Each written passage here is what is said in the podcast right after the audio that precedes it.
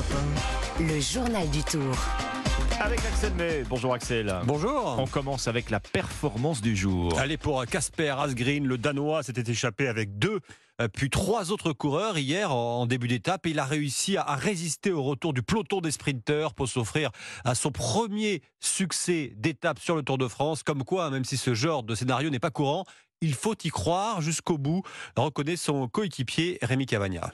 Ouais, il faut continuer à croire, aller jusqu'au, euh, à fond jusqu'au bout. Et ouais, c'est ce qu'il a fait. Il a jamais lâché. Il a, il a tout donné. Donc c'est super pour l'équipe.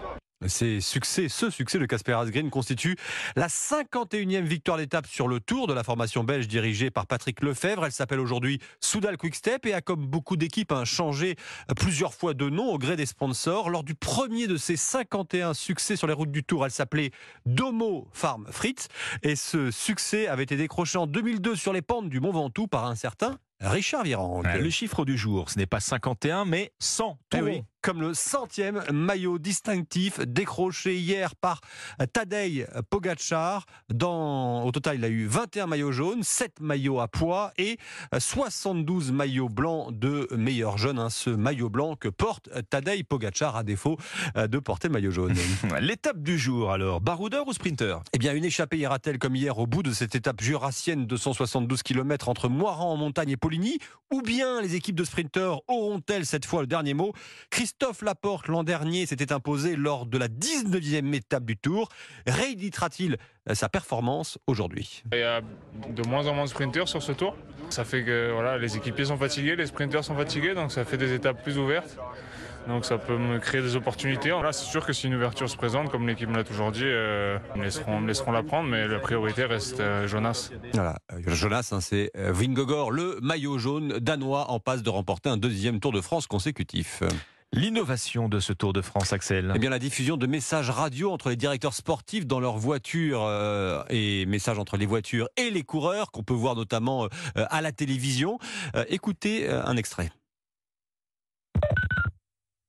Ceux qui sont dans le peloton, hein, on profite de ce genre d'étape pour s'économiser. On enlève du braquet, on s'économise un maximum.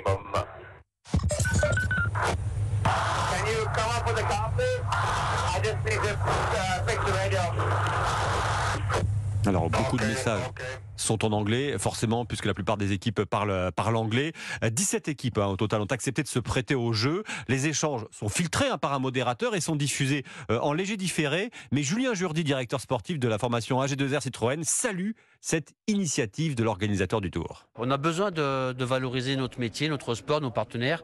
Voilà, euh, ça va dans le bon sens. On a vu l'année dernière avec la série Fille qui, d'après ce que j'entends, fonctionne très bien et euh, on a d'excellents retours, notamment du grand public qui découvre l'envers du décor.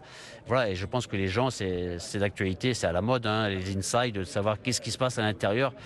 C'est dommage euh, que l'intégralité des équipes ne soit pas présente. Euh, 17 sur 22, on va dire que la majorité l'emporte. Voilà, et on a hâte hein, euh, d'entendre euh, demain, dans la dernière montagne, euh, les des étapes de montagne, les échanges entre les directeurs sportifs et, et leurs coureurs. Ah oui, ça va payer. Merci Axel May, le journal du Tour, comme tous les matins à 8h30 sur Europe 1.